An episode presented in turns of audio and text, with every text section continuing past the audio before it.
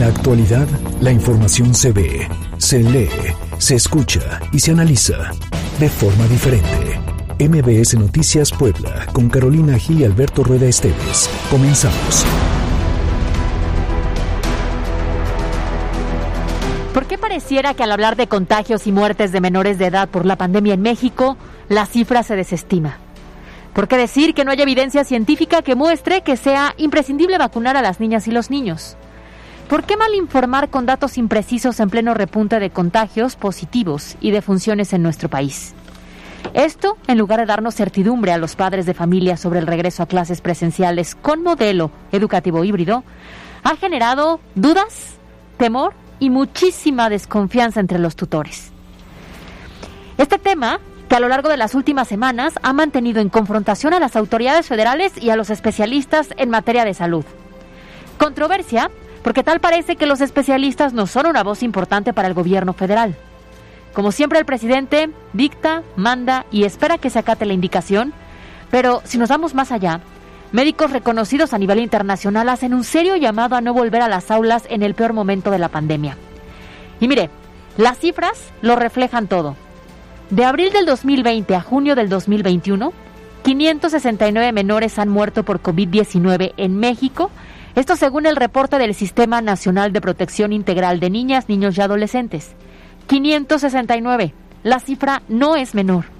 Bueno, en este mismo periodo, los casos positivos de niños menores de 0 a 17 años pasaron de 84, escuche bien, a 52.816 y el mayor número de contagios se encuentra entre niños de 12 y 17 años.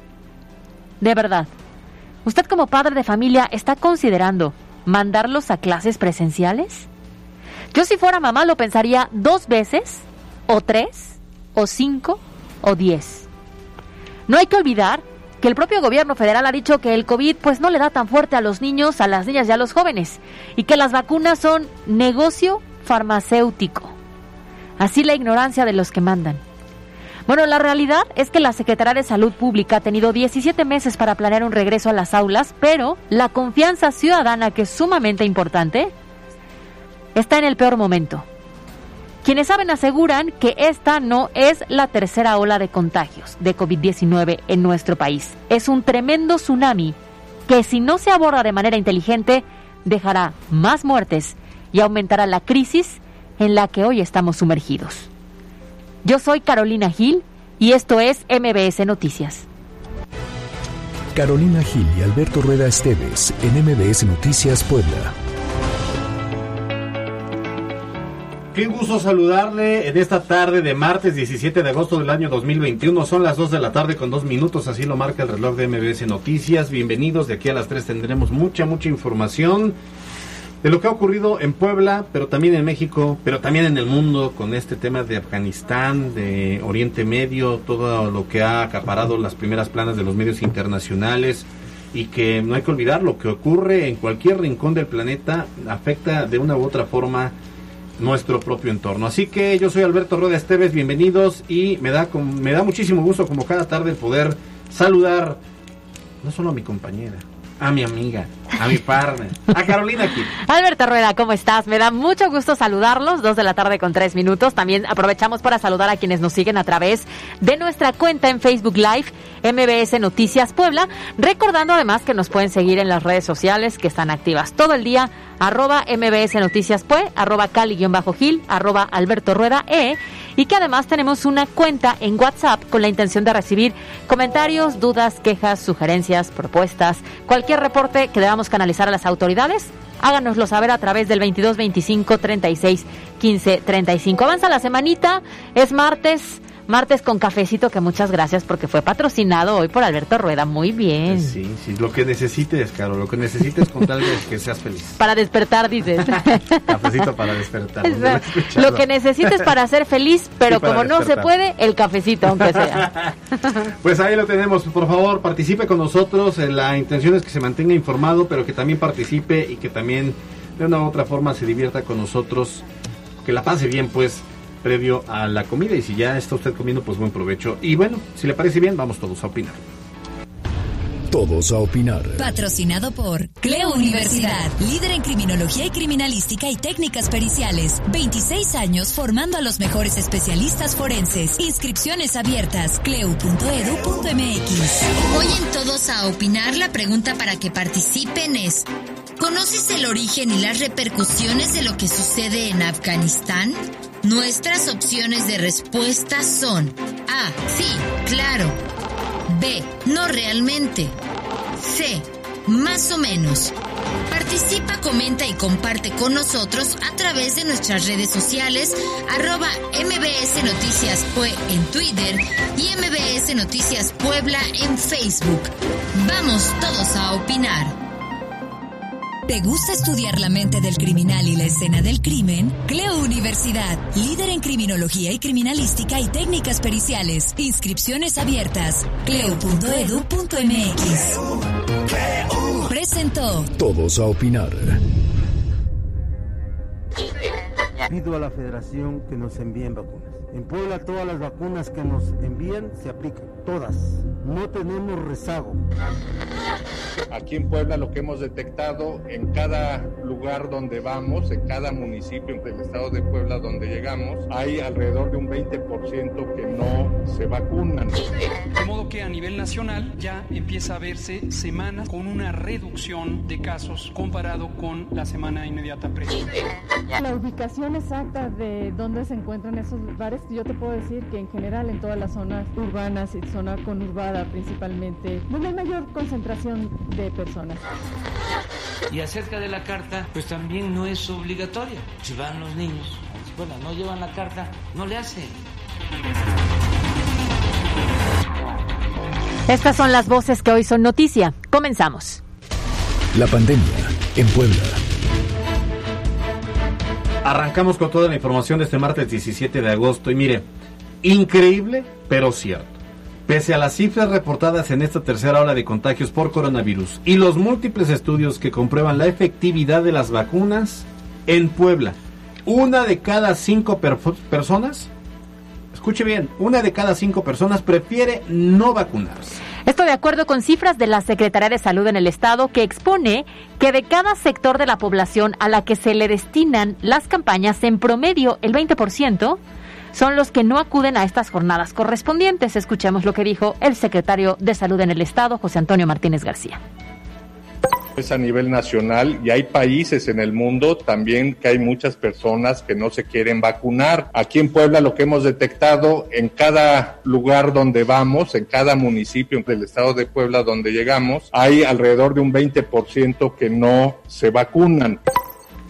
Oye, una cifra alarmante y muchos especialistas a nivel internacional han comentado, ¿qué vacuna es la mejor? La que te toque, la Sí, que te puedas poner, porque evidentemente ya lo sabemos, disminuye la posibilidad de que si te contagias tengas síntomas graves y tengas que hospitalizarte. Sí, oye, y es una situación que de verdad indigna, porque mientras eh, muchos estamos esperando ya que venga la segunda dosis, otros están esperando a que ojalá los consideren para la primera dosis. Hablo, por ejemplo, de jóvenes adolescentes de, de incluso 15 años que no están en- considerados, pero que quisieran la vacuna. Y más aún, Caro, muchos que murieron Esperando, esperando la la vacuna. y aún así hay gente que decide no ponérsela, no aplicársela, teniendo la posibilidad y se dejan llevar por eh, historias, por Rumores. rumores, estas conspiraciones que si la vacuna, que si es un chip y dejan pasar la oportunidad Oye. y no saben que se están poniendo en grave riesgo. Incluso en los últimos meses, ante el incremento de los contagios tan acelerado que hemos tenido, ha habido muchas voces que han sido públicas que al principio desestimaban Sí. la vacuna y que hoy te dicen, ya me dio, váyanse a vacunar. Sí. Entonces creo que deberíamos de ser un poco más conscientes y si no es por ti, que sea por tu familia, Pues, que sea por por tus compañeros de trabajo, por tus amigos, por tu entorno. Uno de esos casos fue el de la famosa Pati Navidad. ¿verdad? Tan sonada que al principio decía que no, que, Que había una conspiración, Es- que te ponían un chip y perdón, pero la señora a la edad que tiene desafortunadamente le dio muy fuerte y terminó hospitalizada. Pues ahí lo tenemos. La verdad es que sí, esto ya, ya lo vivimos en carne propia muchos, en el sentido de que personas muy cercanas se han enfermado, algunos incluso han fallecido. No estamos para estar jugándole al valiente, aplíquese la vacuna, hágalo, como dice Carlos, si ya no es por usted, por los demás. Y además de esto, seguimos siendo el estado con menos avance en la vacunación contra COVID-19 en todo México. No tiene la culpa el gobierno del estado. Ahora sí, aquí no. Fíjese que la Secretaría de Salud expuso que se han colocado 134.807 dosis en la jornada actual en 49 municipios al interior del estado, por lo que aún quedan 140.000 que pretenden ser colocadas en los dos días restantes. Ante esto, el gobernador de Puebla, Miguel Barbosa Huerta, hizo énfasis en que estas son las dosis con las que cuenta la entidad, por lo que volvió a hacer un llamado a la federación para que envíe más dosis a Puebla. Escuchemos lo que dijo el gobernador. Pido a la federación que nos envíen vacunas. En Puebla todas las vacunas que nos envían se aplican, todas. No tenemos rezago, no tenemos rezago. En Puebla los sistemas de salud, que es el estatal, IMSS, ISTE y la colaboración del ejército, ¿sí? Pues ahí lo tenemos, o sea, el llamado es a la federación para que por favor nuevamente vuelva a mandar más vacunas. Aquí el problema no es, como bien dice el propio mandatario, no, no, no ha quedado en manos del gobierno del estado la falta de interés para poder aplicar las vacunas. Llegan vacunas y se apliquen, rápidamente se anuncia una campaña. El problema es que la federación no hace fluir los, las dosis. No llegan a Puebla y por eso no se puede acelerar o incrementar eh, las jornadas de vacunación, siendo una de las ciudades más importantes, más cercanas a la Ciudad de México, ¿no? Claro. Desafortunadamente no lo tenemos y ahí está el llamado enérgico y ya van varias ocasiones en que el propio gobernador y el secretario de Salud solicitan esto. Exactamente, pues yo creo que valdría bien la pena inventarnos una campaña de cualquier tipo porque solamente en campañas las vacunas fluyen por parte de la federación. Casualmente. Casualmente. Por cierto, como ya es costumbre, el gobierno federal volvió a insistir en que tienen otros datos. A ver, escuche, por favor, escucha esto. ¿Te acuerdas que ante el anuncio de la farmacéutica Can- de Cancino sobre la necesidad de una segunda dosis para garantizar el desarrollo de anticuerpos? Bueno, resulta que el presidente de la República, Andrés Manuel López Obrador, señaló que este anuncio responde a que las farmacéuticas quieren vender más. Bueno, ahí está. Y hoy el subsecretario de Promoción de la Salud, Hugo López Gatel, pues descartó que se esté analizando aplicar una segunda dosis a todo el personal docente y administrativo de las escuelas a pesar del regreso a clases presenciales. Por si fuera poco, el subsecretario López Gatel aseguró que en los próximos 15 días veremos, escucha por favor, el declive ahora sí Ah, de la tercera ola. Así Caray. lo dijo. Hay que recordar lo que decía al principio de la pandemia, ¿no? 15 días, un mes, ¿no? En abril se va a acabar esto. En Es ma- de más, mayo no pasa. Va a haber 3.000 muertes, este, estamos estimando 3.000 muertes. Catastrófico, Eh, ya 60,000. En un, en un caso de que avanzara, 6.000. Y en un caso muy catastrófico, 60.000. Bueno, Pues llevamos más de 250. pues en sus otros datos, resulta ahora? que hoy dice que 15 días y empieza el declive de la tercera ola. Escuche por favor. El ejemplo más claro en este momento es Sinaloa. Tenemos ya acumuladas tres semanas de reducción de la epidemia. De modo que a nivel nacional ya empieza a verse semanas, esta es la segunda semana consecutiva, que abrimos la semana de información con una reducción de casos comparado con la semana inmediata previa. Oye, Caro, ¿tú crees que haya todavía gente que le crea a López Gatel? Ay, yo espero que no, pero pareciera que sí. Sí, ¿verdad? Todavía hay algunos que se aferran. Algunos incrédulos, yo creo. Oye, él habla de Sinaloa, ¿no? Cuando Sí. evidentemente hay muchos más estados en la República Ajá, Mexicana. Y sus tres semanas en las cuales ha bajado el Ajá. número de contagios, el escenario en Puebla se ha incrementado, Sí, desafortunadamente. Entonces, cada estado tiene una realidad distinta como para que de forma tan pues ligera Sí, se haga una declaración como esta. En 15 días veremos que baja esta curva eh, de, de la pandemia. Ojalá, pero pareciera que no. Yo también me pregunto, pues, ¿en qué país vive López Gatel? Porque me queda claro que en México no. Que no lo compartimos. No, no lo compartimos. Y precisamente en cifras de la pandemia en Puebla, en un solo día fueron detectados 233 nuevos contagios de COVID-19 y fallecieron 19 personas por ah, haber adquirido esta enfermedad. El acumulado, de acuerdo con la Secretaría de Salud del Estado, es de 98.586 casos de coronavirus y 13.265 muertes.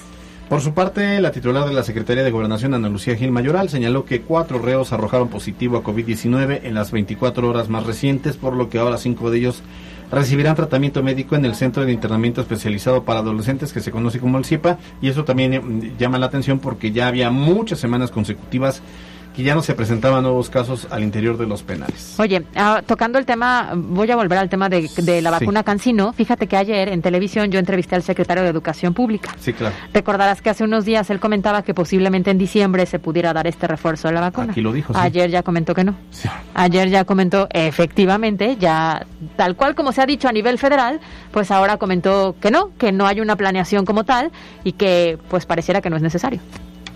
Bueno, en, en serio ya, ya no sabemos qué, qué- qué decir porque ciertamente se ven obligados las entidades, los gobiernos, los estados, para no pelearse con la federación, tener que cambiar un poco los discursos.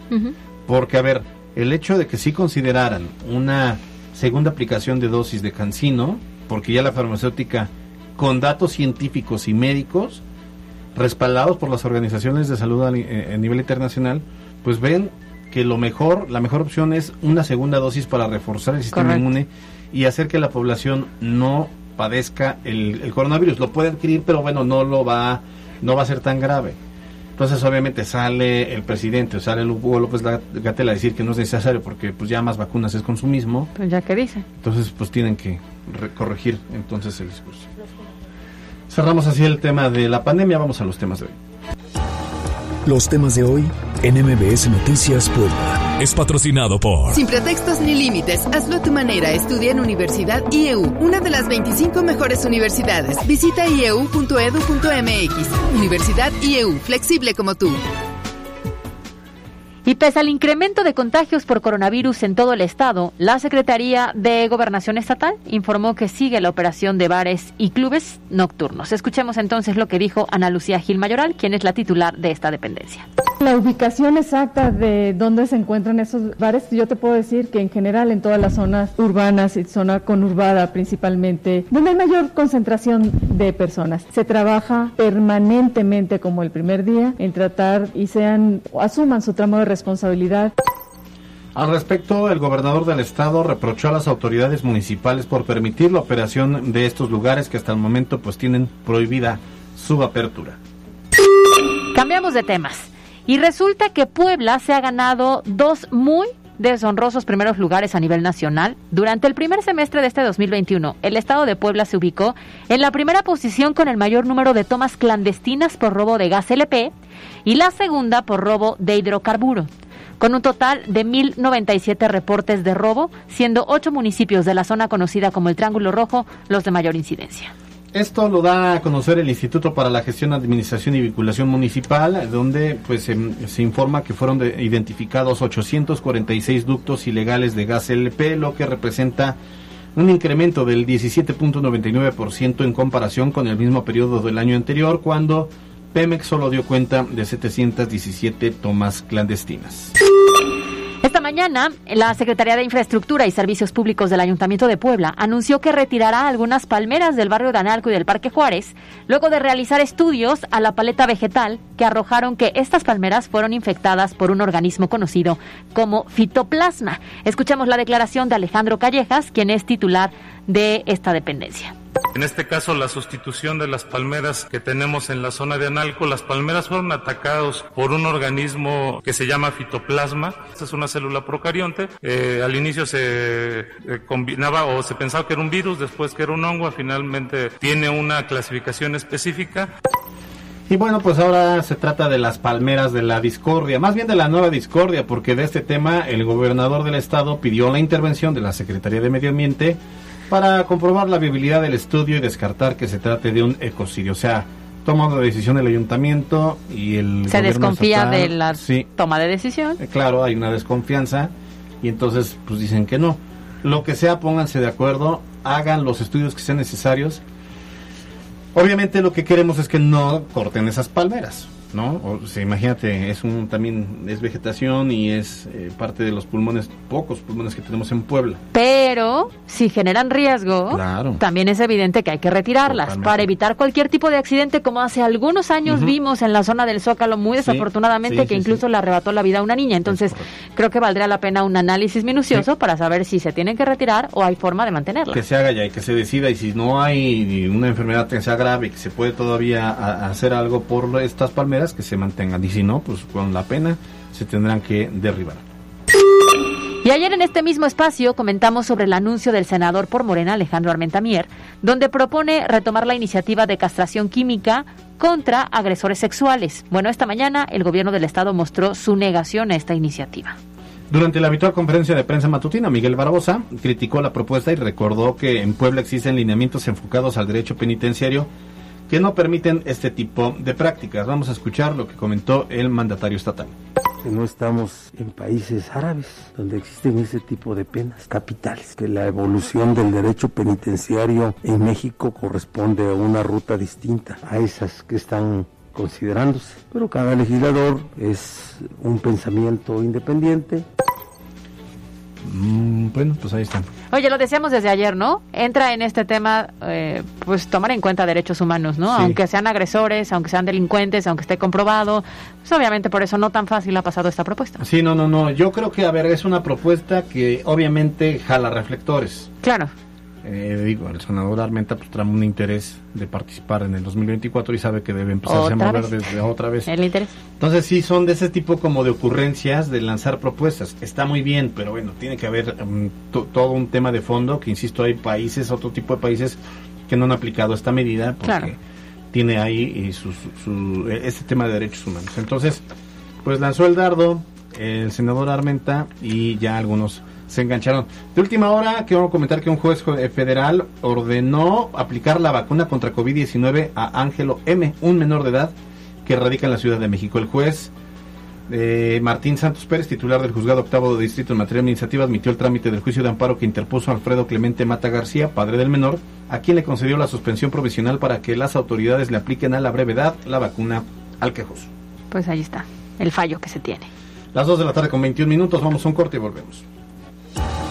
Los temas de hoy en MBS Noticias Puebla. Fue patrocinado por Destaca del resto, hazlo a tu manera. Estudia tu maestría en solo 16 meses. Llama al 222-141-7575. Universidad IEU, flexible como tú.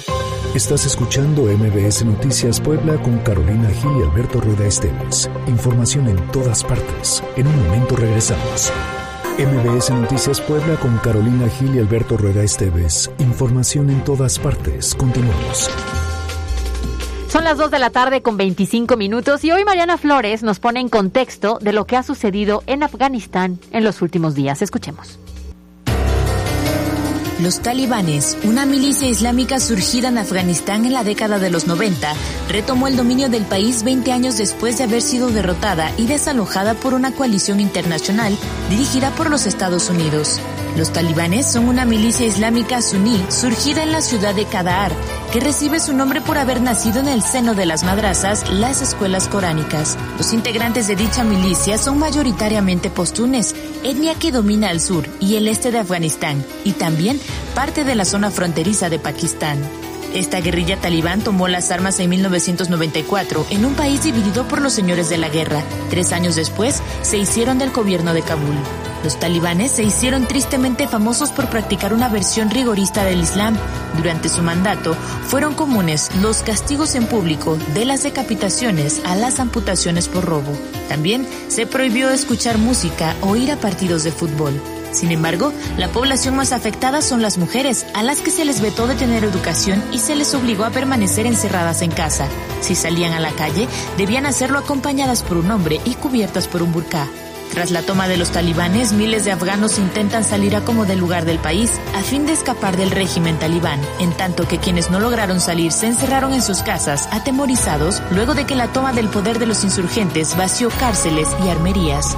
Para MBS Noticias, Mariana Flores.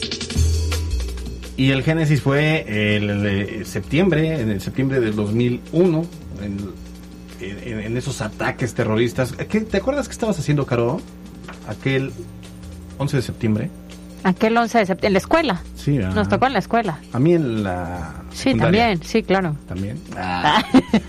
Oigan, bueno, es que, a ver, Afganistán está en el ojo del huracán. Ya escuchábamos la nota de Mariana para tener en contexto, pues, lo más reciente información. Sin embargo, pues no se trata de un tema nuevo. No, por supuesto que no, pero sí creo que de las últimas semanas para acá, muchas personas han volteado a ver el tema, Sí, muchas claro. mujeres se han pronunciado, en las redes sociales muchos jóvenes también están atentos a lo que está sucediendo, pero es importante entender el origen, las implicaciones y las repercusiones justamente de esto y hay que platicarlo con peras y manzanas. La Universidad de América cumple 25 años formando profesionistas. Elige estudiar en UDAL entre 16 licenciaturas presenciales, maestrías, bachillerato y oferta académica online. Sé exitoso, sé UDAL. Presenta. Con peras y manzanas.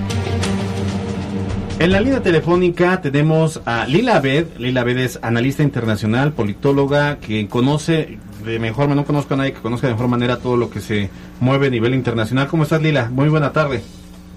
Alberto, muy buenas tardes. Muchas gracias por la invitación. Un gusto estar en tu programa.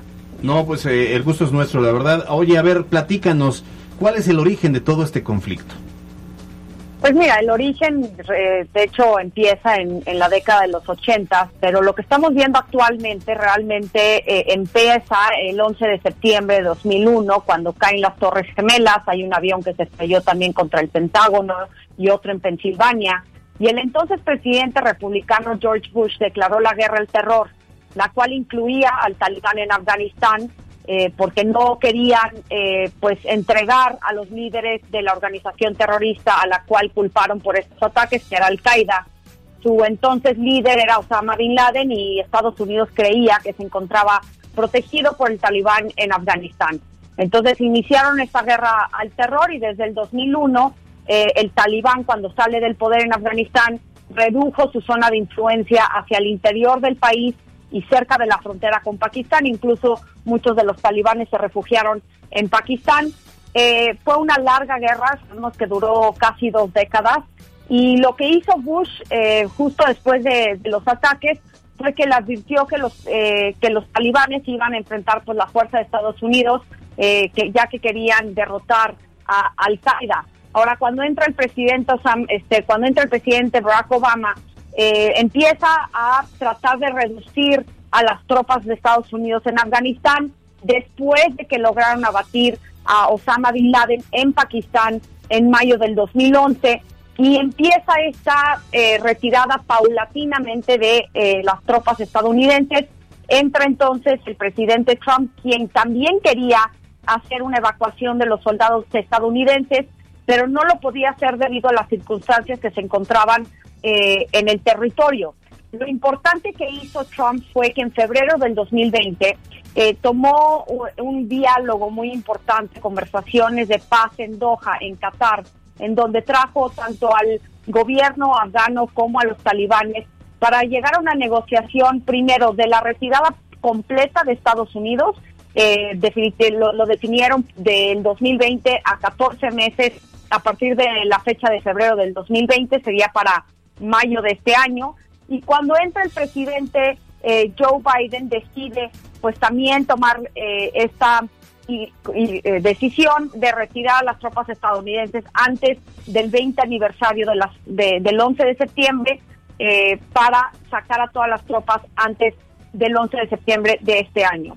Ahora, vemos, me parece, más que nada, me parece que la decisión de sacar a las, a las tropas estadounidenses no estaba equivocada.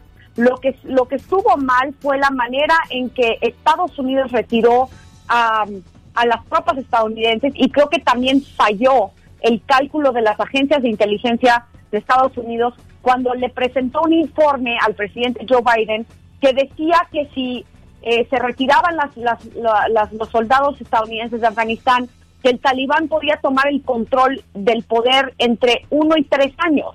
Pero estamos hablando que en cuestión de semanas, un poco más de un mes, el talibán logró, pues obviamente, tomar el control de todo el país y el domingo llegó a Kabul y pues huyó el presidente Ashraf Ghani y con ello pues este se desenlazaron todos los eventos que estamos viendo el día de hoy. Hola Lilad, ¿cómo estás? Habla Carolina Gil. Oye, ¿qué significa entonces esto justo para la población afgana? Pues desafortunadamente las que las que más van a sufrir el retorno del talibán van a ser las mujeres y las niñas de Afganistán. Eh, el talibán no tiene un récord muy bueno en el trato de, de las mujeres. Cuando estuvo en el poder entre 1996 hasta 2001, implementó la ley Sharia, que es una, una ley extremista islámica en donde no permiten que las mujeres eh, incluso puedan trabajar, eh, las niñas tienen prohibido asistir a la escuela, las mujeres tienen que cubrirse la cara en público y tienen que pasar a la protección de un hombre si quieren dejar sus hogares.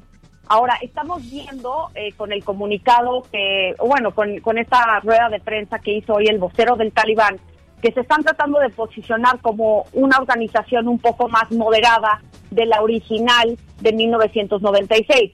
Como lo acaba de decir el asesor del Consejo de Seguridad Nacional de la Casa Blanca, Jake Sullivan, lo único que va a tener que probar ahora el talibán es que puede gobernar y que verdaderamente tiene, va a cumplir con los compromisos de derechos humanos internacionales y, pues este no tienen muchas expectativas, pero eh, van a tener que demostrarle a la comunidad internacional quiénes son hoy en día y si van a, a realmente respetar los derechos de las mujeres. Y más allá de eso, pues este retoma esta amenaza, se renace esta eh, amenaza hacia Estados Unidos de que el talibán de nuevo puede eh, permitir que organizaciones terroristas como Al-Qaeda y ISIS pueden refugiarse en Afganistán y pues obviamente convertirse en una amenaza terrorista para Estados Unidos y para otros países occidentales. Oye, entonces entendemos que el origen por el cual hay esta intervención de Estados Unidos en Afganistán era primero pues para desmembrar el terrorismo, pero eh, en eh, la administración de Barack Obama se logra eliminar, se supone, a Osama Bin Laden y ellos se quedan.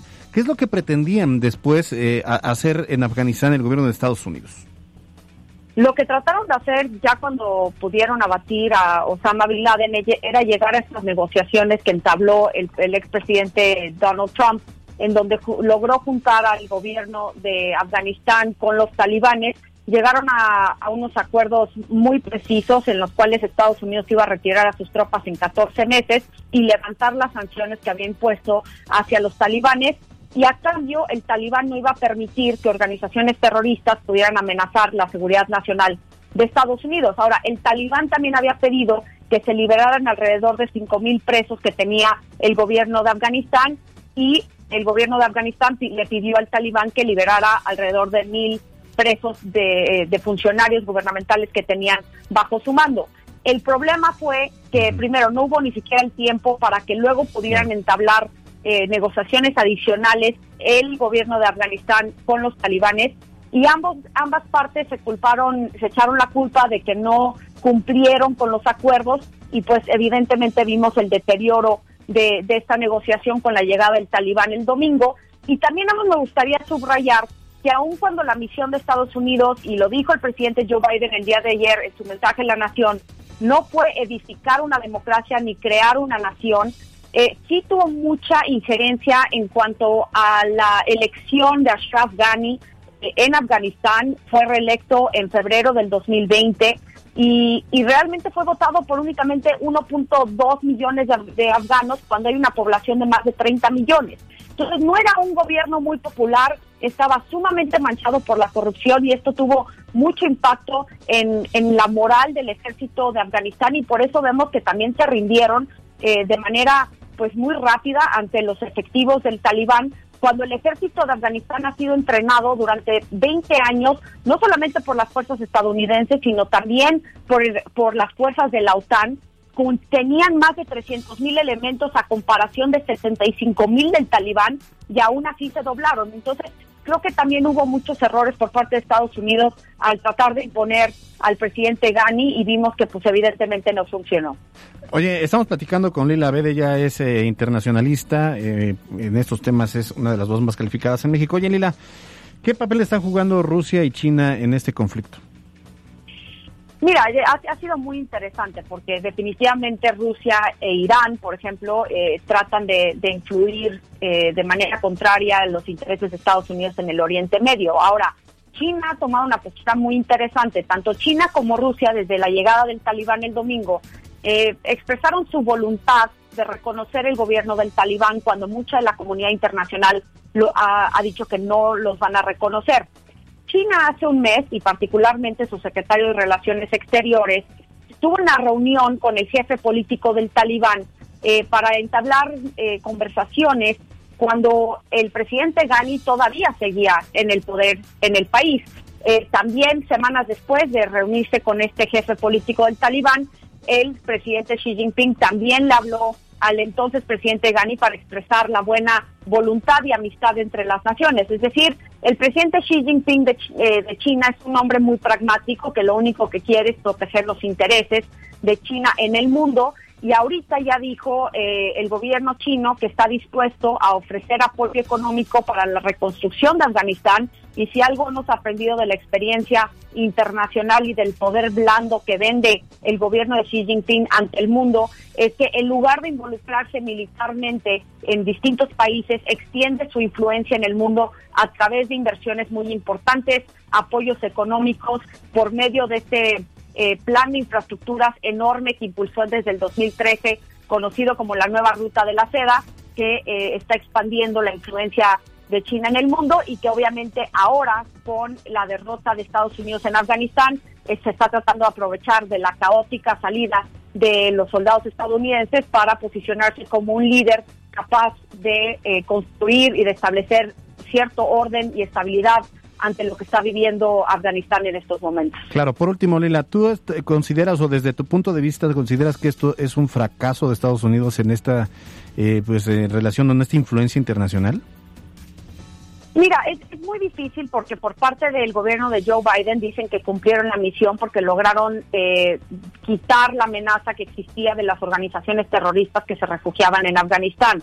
Ahora, esto no quiere decir que en el futuro no vayan a regresar estas mismas organizaciones y puedan eh, de nuevo ser una amenaza para Estados Unidos. El día de hoy, el, asesor del Consejo de Seguridad Nacional, eh, Jake Sullivan, dijo que tal como lo hacen en Somalia, en Yemen y en otras partes del mundo, pueden hacer eh, operaciones contraterroristas sin tener una presencia física en distintos países en este momento como ya no van a estar en Afganistán. Yo creo que sí se reducen muchísimo sus capacidades eh, para abatir el, terrorismo al no estar ahí eh, presente. Eh, y también creo que la salida sí fue un desastre. Me parece que, que les falló muchísimo la estrategia. se vio de manera pues, visual cómo tuvieron que implementar una estrategia de emergencia para evacuar a los miles de ciudadanos estadounidenses y de afganos que apoyaron los esfuerzos de Estados Unidos durante los últimos 20 años y evidentemente los agarraron, los agarró en curva, no tenían previsto, lo dijo el presidente Joe Biden, lo dijo el asesor de seguridad nacional el día de hoy, que si bien es cierto que sabían que podía tomar el control el talibán de Afganistán, que no tenían pensado que iba a suceder con tal velocidad. Entonces creo que sí eh, está en una posición de desventaja Estados Unidos y pues ahora va a tener que llevar a cabo una operación de vigilancia eh, sumamente eh, precisa para evitar que haya un ataque a futuro en territorio estadounidense. Muy bien, pues te agradecemos mucho. Hoy platicamos con Lila Abed, quien es analista internacional y politóloga. Muchas gracias. Gracias a ustedes, un gusto, un saludo a todo el público. Gracias. Gracias. Pues ya lo tenemos, son las 2 de la tarde, 40 minutos. Complicado el panorama. Eh, de hecho, esta mañana AP comenta, los talibanes declararon una amnistía en todo Afganistán e instaron a las mujeres a unirse a su gobierno buscando convencer a una población cautelosa, pues de que han cambiado las reglas un día después de que hubo un caos mortal que se apoderó del aeropuerto principal mientras multitudes desesperadas intentaban. Es que generaron muchísimo impacto las imágenes que pudimos ver a través de las redes sociales de hombres y mujeres que intentaban escapar, ¿no? Sí, y que arriesgaban su vida. Incluso hubo dos personas que desafortunadamente cayeron de uno de estos este, aviones al momento del intento de, de salir. Eh, y fíjate que ¿Por qué está generando tanto ruido? Evidentemente porque preocupa la forma en la que hoy las mujeres serán de nueva cuenta tratadas.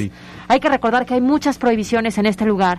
Entre ellas, las mujeres tienen prohibido, totalmente prohibido, trabajar fuera del hogar. Tienen totalmente prohibida la actividad de las mujeres fuera del hogar eh, si no están acompañadas por un pariente masculino, que sea padre, hermano o esposo no pueden eh, generar ningún tipo de eh, acercamiento comercial con hombres, no pueden ser atendidas por médicos varones, no pueden estudiar en escuelas universitarias o en instituciones educativas, son obligadas a utilizar este velo largo que es parte de la característica que vemos en las mujeres, esta burka que debe cubrir de los pies a la cabeza, no pueden ir vestidas de acuerdo, eh, si no vas con, con, con esta vestimenta, eres azotada no tienes que mostrar los tobillos. Si van descubiertos los tobillos, eres castigada también con azotes. Hay lapidación pública a las mujeres que tengan relaciones sexuales fuera del matrimonio. No pueden usar cosméticos. Prohibido que las mujeres hablen o estrechen la mano de un hombre. Prohibido que las mujeres se rían a carcajadas prohibido que las mujeres usen zapatos de tacón. Entre esta, la lista es muy larga. Pero imagínate el grado de represión que hay en la figura femenina en estos lugares donde no te mueves si no hay un pariente masculino cerca de ti y aún así hay muchas prohibiciones aunque estés medianamente acompañado. Y lo que es más grave es que estas son ideologías religiosas, o sea, esto viene del Islam. Entonces, tanto que haya una amnistía no creo que pueda prosperar en esta, en, en esta nueva cara que quiere mostrar el talibán con relación a, los últimos acontecimientos. Ahora, habrá que ver cuál es la postura que toma la comunidad internacional. Digo, porque en plena era de la modernidad que existan estas restricciones y que la mujer sea de esta forma violentada, pues habrá que ver la ONU y las de estas organizaciones eh, internacionales, pues eh, qué, qué, qué, postura van a adoptar y cómo, y cómo además Estados Unidos va a recuperarse de esta de, de esto que se está leyendo como pues un tropiezo en cuanto a su influencia en la política internacional. Pues así las cosas. La Universidad de América Latina cumple 25 años formando profesionistas. Elige estudiar en UDAL entre 16 licenciaturas presenciales, maestrías, bachillerato y oferta académica online. Sé exitoso, sé UDAL. Presentó. Con peras y manzanas. MBS Noticias Puebla, con Carolina Gil y Alberto Rueda Esteves. Información en todas partes. Alberto, y hoy justamente abordamos el tema por la importancia que tiene a nivel internacional y todas las repercusiones, ¿no? Y finalmente, como te decía en redes sociales, ha habido muchos pronunciamientos de cualquiera de los ciudadanos que nos volteamos a ver las imágenes y también estas ideologías de represión hacia las mujeres. Y la pregunta hoy es, ¿conoces el origen y las repercusiones de lo que sucede en Afganistán? El 55% dice que no, que realmente no. El 26% dice que más o menos y solo el 18% tiene claridad de lo que está ocurriendo en Afganistán. Tocamos este tema internacional porque no hay que olvidar que lo que ocurre en cualquier rincón del planeta, de alguna u otra forma, repercute en, nuestro entorno. Hoy no podemos quedarnos callados ante la forma en la que estamos viendo que se está viviendo en este punto, ¿no? Por muy lejano que esté, la realidad es que al final puede impactar. Sí, Afganistán la está pasando mal con esa situación, Haití la está pasando mal también. Ahí, imagínate, hace un mes eh, matan al presidente de Haití. Y ahora. luego están en medio de la emergencia sanitaria. Luego viene un terremoto. Y luego hay eh, amenaza de un, de un tifón ahí en, en, Haití. Y tomando en cuenta la pobreza también en la que se vive. Pues eh, ahí lo tenemos. Son las 2 de la tarde con 45 minutos. Es hora de los deportes con Miriam Lozada. En la cancha con Miriam Lozada. Muy buenas tardes, Caro Alberto. Iniciamos con las noticias deportivas. Esta noche en punto de las 21 horas con 6 minutos, la Franja del Puebla buscará su primera victoria del torneo cuando visite a Tijuana para enfrentar a los Cholos en uno de los estadios que más se le ha complicado a los camoteros desde la llegada del equipo fronterizo al máximo circuito. En el marco de la jornada doble, el equipo de Nicolás Larcamón, con carácter de urgente, tratará de sumar su primera victoria de este certamen. Poco más de 4 toneladas fue lo recaudado durante la temporada 2021 en el Estadio Hermano Cerdán por parte de los Pericos de Puebla, gracias a la cooperación de los aficionados que cada sábado llevaron alimento no perecedero para la causa y el día de ayer por la tarde fue entregada esta ayuda al Banco de Alimentos de Puebla. Este martes arranca la jornada 5 de la Liga MX con cuatro partidos, los cuales inician a las 5 de la tarde. El encuentro entre Toluca y Mazatlán, mientras que a las 7 de la noche Tigres hará los honores a Querétaro para las 9 de la noche, Necaxa frente a Pumas. Y a las 9 con 6 pm, Tijuana recibe a Puebla. En ceremonia encabezada por el presidente Andrés Manuel López Obrador, esta mañana en Palacio Nacional fue abanderada la delegación paralímpica mexicana que participará a partir del 24 de agosto en los Juegos Paralímpicos de Tokio, en donde la misión, según dijo la titular de la CONADE, Ana Guevara, será sobrepasar las 300 medallas, ya que al momento se han conquistado 289 preseas para México.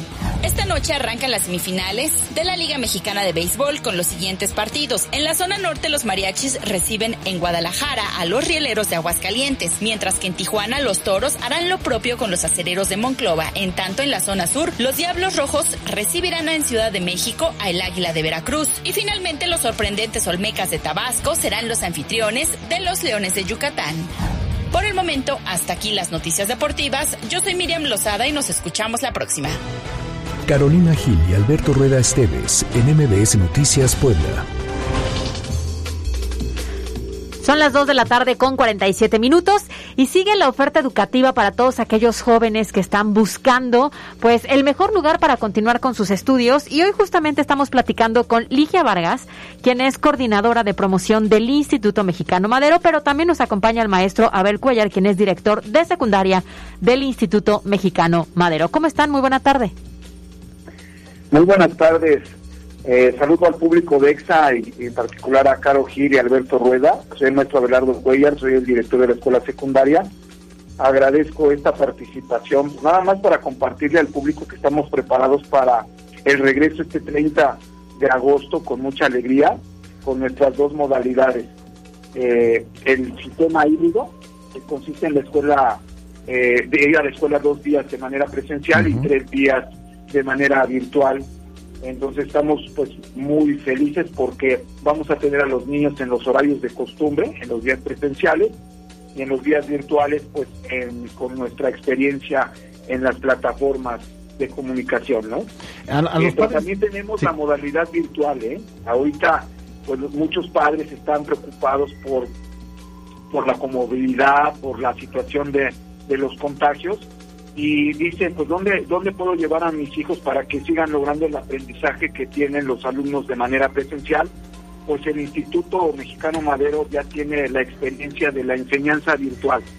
Eh, pues esa enseñanza virtual lo hacemos tanto en inglés, en español, en ciencias, en nuestro sistema este, bilingüe, eh, aclarando que el modelo virtual eh, también lo hacemos vivencial y esto llama la atención porque ustedes se van a preguntar, ¿cómo virtual y vivencial? Pues es que hacemos actividades en equipo, eh, hacemos, hacemos que los alumnos hagan demostraciones o realicen demostraciones, que verbalicen los productos literarios, que desarrollen experiencias. Pues, muy rápido les describo, por ejemplo, les ponemos a hacer algunos eh, eh, experimentos en física o en química o en biología como este, practicar con algunas sustancias que están en la casa, en cuestión de matemáticas en la parte de la geometría, también, a ver, vamos a medir ángulos, vamos a medir, y, hay muchos, este, muchos recursos en casa que permiten evidenciar el aprendizaje de los niños. Entonces estamos muy, muy contentos para esta, esta parte. Porque los padres de familia, maestro Abelardo Cuellar, director de secundaria del Instituto Mexicano Madero, eh, tienen dos preocupaciones. Por un lado, el tema de la presencialidad y por el otro lado también el tema de, de distancia. En la presencialidad buscan una institución como el propio Instituto Mexicano Madero que cuente con todas las garantías, con todos los protocolos que dé la certidumbre de que estarán sus hijos seguros, eh, siguiendo cada una de las medidas sanitarias. Y por el otro lado, quienes van en la parte virtual, pues que también ya haya una estrategia y todo un plan que se ha mejorado con el paso de, los meses que entramos a la pandemia y el Instituto Mexicano Madero cuenta con toda esta tecnología ya digamos eh, analizada, revalorada y, pues en este caso relanzada, ¿no? Sí, mire, tenemos solidez, que es algo muy importante, en la cuestión del cuidado del cuerpo, todo nuestro personal va a tener cubrebocas, va a estar lo del gel antibacterial, el lavado de manos, la sana distancia, las áreas ventiladas, pues ya la buena práctica este, la, tenemos. En este caso los espacios no van a estar cerrados, sino que van a estar con buena ventilación. Eh, tenemos también la parte de grupos pequeños, eh, hasta 15 alumnos en nuestro espacio, que ya obviamente es la, parte, eh, la buena práctica que tienen los países de Europa, nosotros la estamos llevando a cabo. Pero en la, y en la parte virtual, pues tenemos la solidez de Microsoft, de Teams, de Google, de otras plataformas que permite, que ya las experimentamos, que ya tenemos planeación. Le quiero participar que llevamos prácticamente tres semanas ya preparando los dos sistemas, o sea, tanto el sistema eh, presencial, o sea, híbrido, como también el sistema en línea. Y tenemos una ventaja, fíjense que los padres de familia tienen la posibilidad de decidir a tiempo. Hay algunas escuelas que están tratando de hacer el híbrido y el virtual al mismo tiempo y es un problema muy complicado de comunicación. Eh, ¿Por qué? Porque el maestro tiene la experiencia de atender cara a cara a un alumno y de momento en línea te están preguntando otras ideas. Entonces, sobre todo en las etapas de educación básica es importante la atención de los niños. la atención la logro con clases definidas virtuales.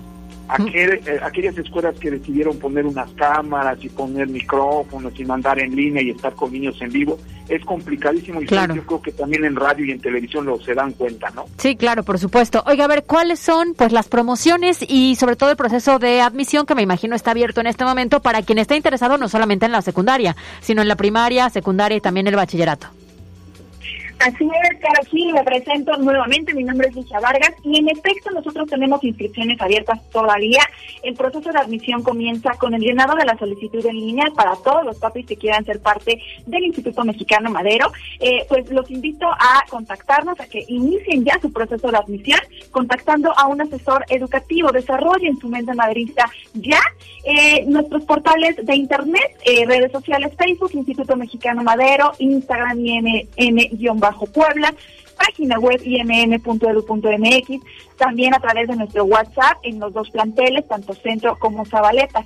Y bueno, recuerden que ustedes, papis, pueden elegir en qué modalidad regresar a clases. El Instituto Mexicano Madero ofrece una alta calidad académica, como bien lo dices, Caro, desde preescolar, primaria, secundaria y hasta bachillerato, con un sistema bilingüe y un programa de inteligencia que prepara a los alumnos para que estén capaces de enfrentar los retos globales de hoy en día.